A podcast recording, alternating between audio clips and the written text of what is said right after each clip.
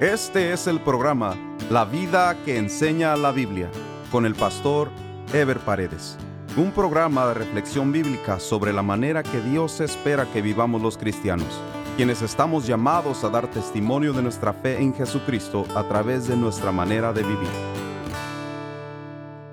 Estaremos dando inicio a la serie La creación y el origen de todas las cosas.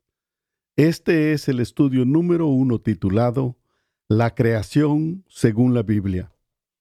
Mientras el mundo aún se afana por investigar el origen del universo y la existencia humana, los creyentes tenemos en nuestras manos, a través de la palabra de Dios, la revelación completa de la creación del universo y de todas las cosas que en él existen. Los científicos no han podido comprobar sus teorías de la existencia humana, mucho menos establecer los propósitos de la misma. La Biblia, en cambio, no solo nos revela la creación, sino a la vez nos determina los planes y propósitos eternos de Dios para el mundo y la humanidad.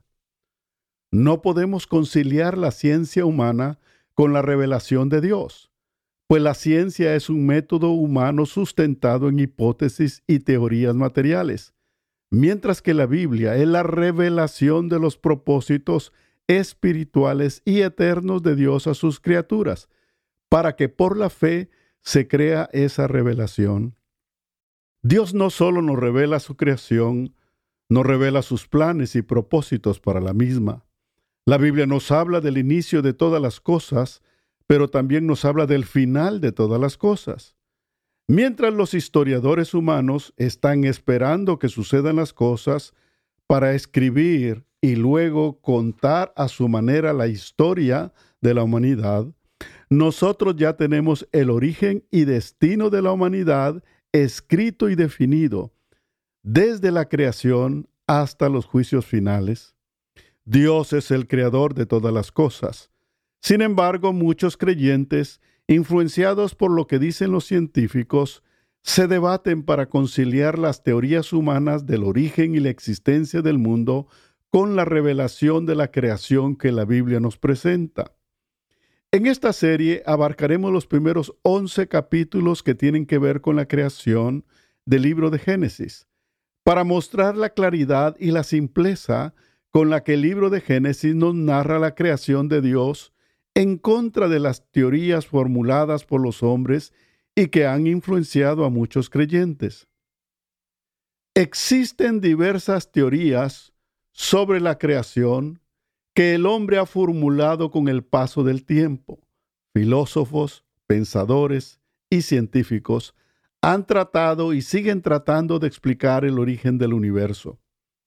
Los filósofos griegos fueron los primeros en desarrollar ideas evolucionistas, a pesar de que Platón, uno de los más grandes filósofos de la antigüedad, sostenía que las especies eran fijas e invariables. Las teorías evolucionistas son las más antiguas. Sin embargo, fue hasta el siglo XIX que Carlos Darwin le dio un fuerte impulso a la teoría de la evolución a través de su libro El origen de las especies, en donde propuso su teoría, la cual se basa en varios postulados que explican la forma gradual de desarrollo de las especies, en donde unas van sustituyendo a otras para la supervivencia y reproducción. En este proceso gradual las especies se van perfeccionando. Sin embargo, la teoría del origen del universo más aceptada en el mundo el día de hoy surgió hace un poco más de 50 años y es la teoría del Big Bang, la cual dice que hace miles de millones de años hubo una explosión cósmica entre energía y materia en estado incierto, y que a partir de allí se originó el tiempo, el espacio y las formas de vida que posteriormente han ido evolucionando. La teoría del Big Bang y la teoría evolucionista de Darwin no se oponen, sino se complementan, y por eso siguen enseñándose en las universidades, a pesar de que las mismas no tienen una completa sustentación y carecen de demostraciones, por lo que los científicos siguen investigando sobre las mismas. Pero también es necesario indicar que cada religión tiene su propia idea o mito sobre el origen del universo y de la vida. Las teorías de las religiones paganas están basadas en meras especulaciones y supersticiones, por lo que fuera de los que pertenecen a esa religión nadie les da importancia. Las teorías científicas, por su parte, a pesar de que representan intentos serios de la humanidad por conocer el origen de todas las cosas, las mismas caen también en el plano especulativo. Por eso es que constantemente se están haciendo adiciones como la teoría inflacionaria desarrollada en los años 80, que trata de explicar la causa que ocasionó la explosión inicial del Big Bang. Para nosotros los cristianos está claro que todas las cosas fueron creadas por Dios, tal y como lo indica la Biblia. Sin embargo, es interesante observar que aún en el cristianismo hay corrientes diferentes en cuanto a la forma y el proceso en que Dios creó todas las cosas. La narración bíblica de la creación está contenida en Génesis del capítulo 1 al capítulo 2, versículo 3. Este pasaje ha sido objeto de análisis por muchos estudiosos de la palabra y como producto de ello se han elaborado algunas teorías sobre la forma y tiempo de la creación, las cuales han sido difundidas entre el cristianismo. Una de ellas es la teoría del vacío o brecha, en la cual se manifiesta que hay una brecha o separación entre los versículos 1 y 2 del capítulo 1 de Génesis, señalando que el versículo 1 narra una creación primera y completa que hizo Dios y que luego el versículo 2 señala el arruinamiento que sufrió la primera creación por la caída de Satanás. Se dice entonces que entre lo narrado en los versículos 1 y 2 hubo una catástrofe universal que arruinó la tierra, provocada por la caída de Satanás y sus ángeles, por lo cual Dios tuvo que iniciar una nueva creación. Esta teoría cae dentro de la especulación, pues se aseguran cosas que la Biblia no menciona. Dios crió los cielos, la tierra y al hombre dentro de una dimensión material limitada. La caída de Satanás es un evento espiritual anterior a la creación del universo y la raza humana. Hay otra teoría que se identifica como creación progresiva. La misma dice que los días de los que habla el libro de Génesis en la creación representan periodos de tiempo indefinido entre los cuales Dios realizó su obra creadora. Dice que los días de la creación no son días literales de 24 horas, sino son simbólicos.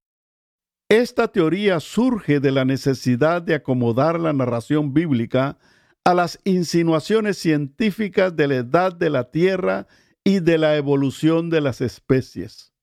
Debemos entender que Dios estableció el tiempo y los días como parte del tiempo al que el mismo hombre quedaría limitado en su vida terrenal. Hay otra teoría llamada alternancia que dice que los días fueron de 24 horas literales, pero entre cada día hubo separaciones que pueden ser vastas eras geológicas. Los períodos cortos o días fueron los utilizados para la obra creadora y luego hubo descansos o separaciones entre cada día que pudieron haber sido de miles o millones de años.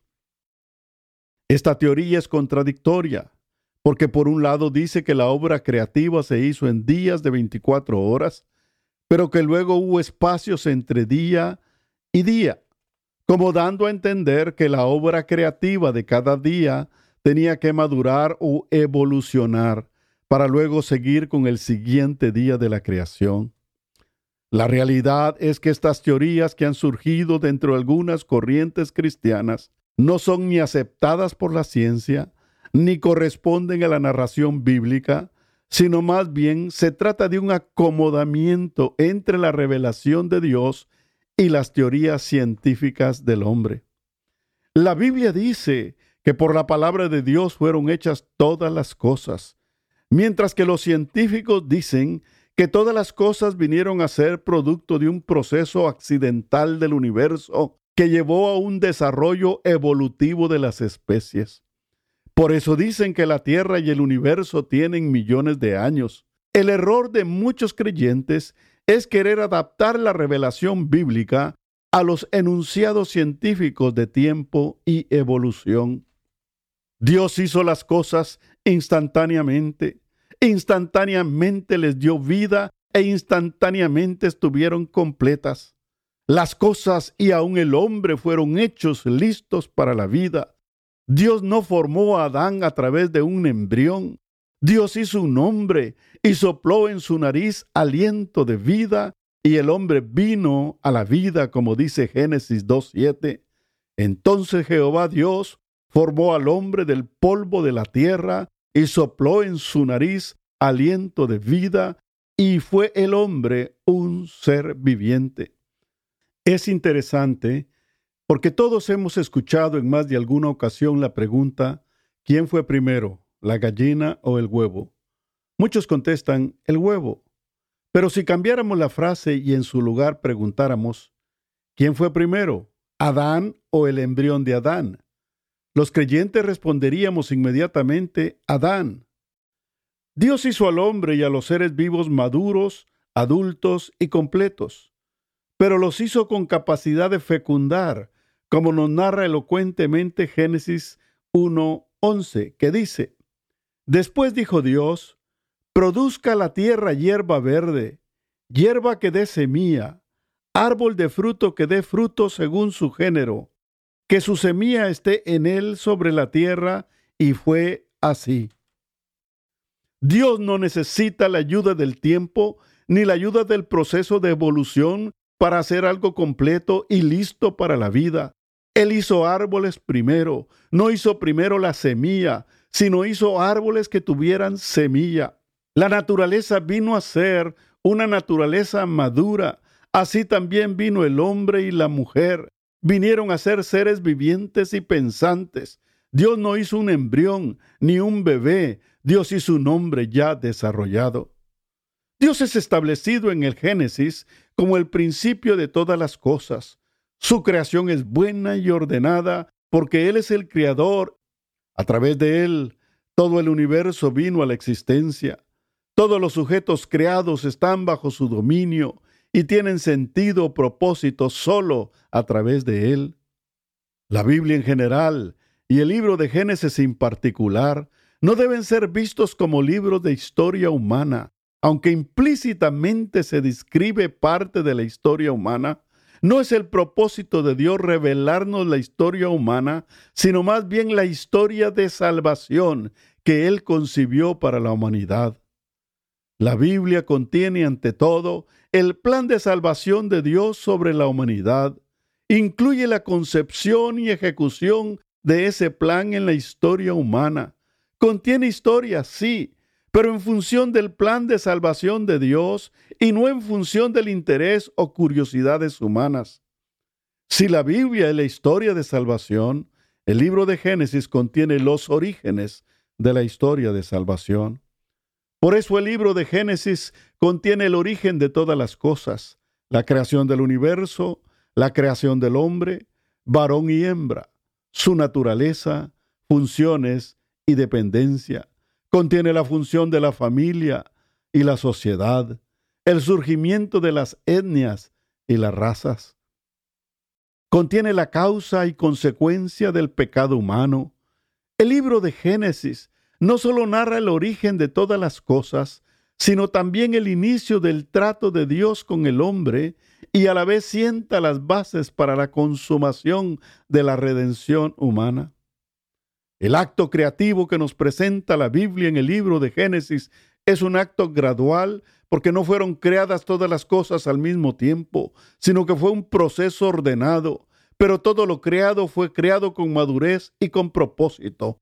Eso sí, todo fue creado de una manera directa por su palabra y por la obra de sus manos, como dice Juan 1 del 1 al 3. En el principio era el verbo, y el verbo era con Dios, y el verbo era Dios. Este era en el principio con Dios. Todas las cosas por Él fueron hechas, y sin Él nada de lo que ha sido hecho fue hecho. Por tanto, la Biblia no puede ser entendida a la luz de la ciencia humana. La Biblia no pretende demostrar la existencia de Dios o comprobar la creación del hombre por parte de Dios. La Biblia narra lo que son los hechos de Dios en relación con sus criaturas. La Biblia no pretende demostrar una realidad, sino simplemente la describe, sin preocuparse por satisfacer la razón humana. El medio de comprensión y entendimiento de la Biblia es la fe. La ciencia es material, la fe es espiritual. Sin embargo, la Biblia no contradice la ciencia cuando ésta describe simplemente o descubre o comprueba realidades o verdades existentes.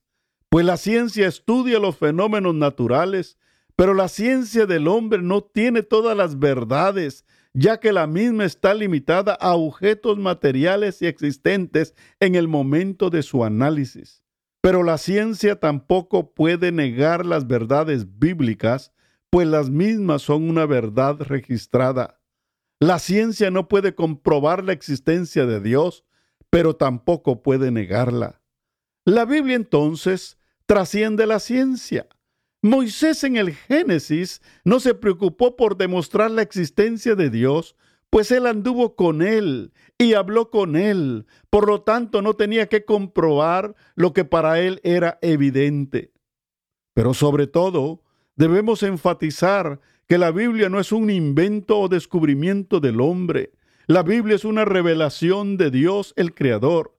Lo que nosotros sabemos de Dios es porque Él nos lo ha revelado. Una vez más, insistimos que no es el propósito del escritor bíblico justificar la existencia de Dios, ni explicar su capacidad creativa. El hecho es presentar el origen de la historia de salvación y al autor de la misma. Por eso el énfasis de los primeros dos versículos de Génesis, como lo es también de los capítulos 1 y 2, es declarar que hay un Dios y que por Él fueron hechas todas las cosas. Vamos a ver en detalle estos primeros dos versículos en el próximo programa. Pero lo importante ahora es saber que Dios es el protagonista de todo el capítulo 1, Él es el origen de todos los orígenes, Dios concibió su obra creativa y la desarrolló magistralmente.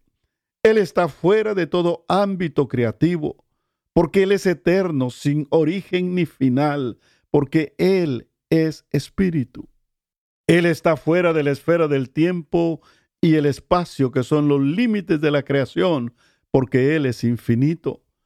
Isaías 42, 5 dice, Así dice Jehová Dios, creador de los cielos y el que los despliega, el que extiende la tierra y sus productos, el que da aliento al pueblo que mora sobre ella y espíritu a los que por ella andan.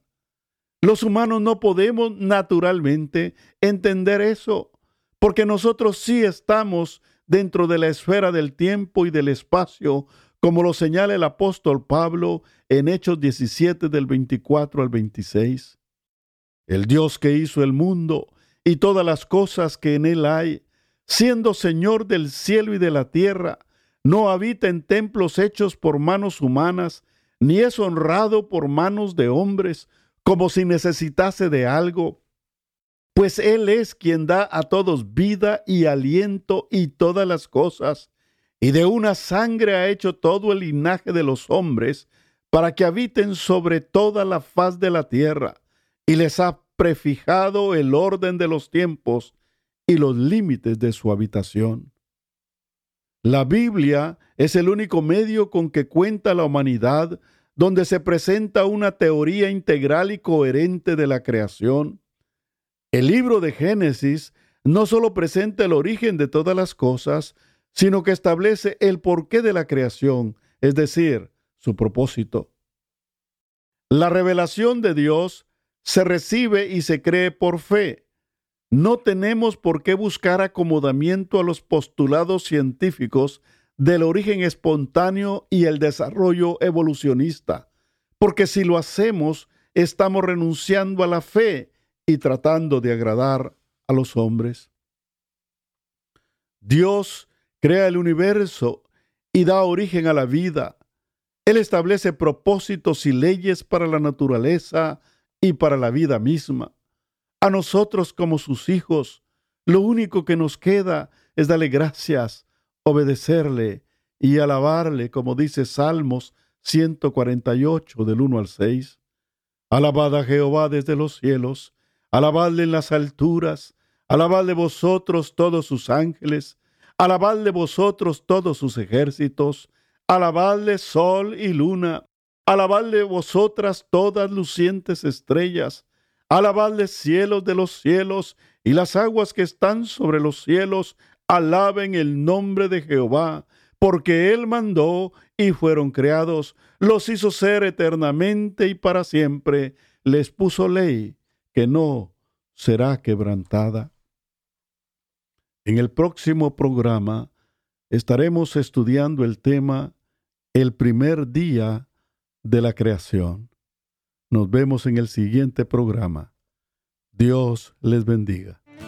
Este fue el programa La vida que enseña la Biblia con el pastor Ever Paredes.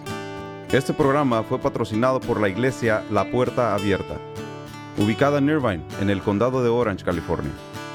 La iglesia La Puerta Abierta transmite uno de sus servicios por YouTube. Si desea ver la transmisión con los mensajes del pastor Ever Paredes, vaya a nuestro sitio de internet, lapuertaabierta.com, y haga clic en transmisión en vivo. O directamente a YouTube y escriba LPA en vivo, los domingos a las 10.30 de la mañana. Si desea mayor información, escriba al correo electrónico info arroba lapuertaabierta.com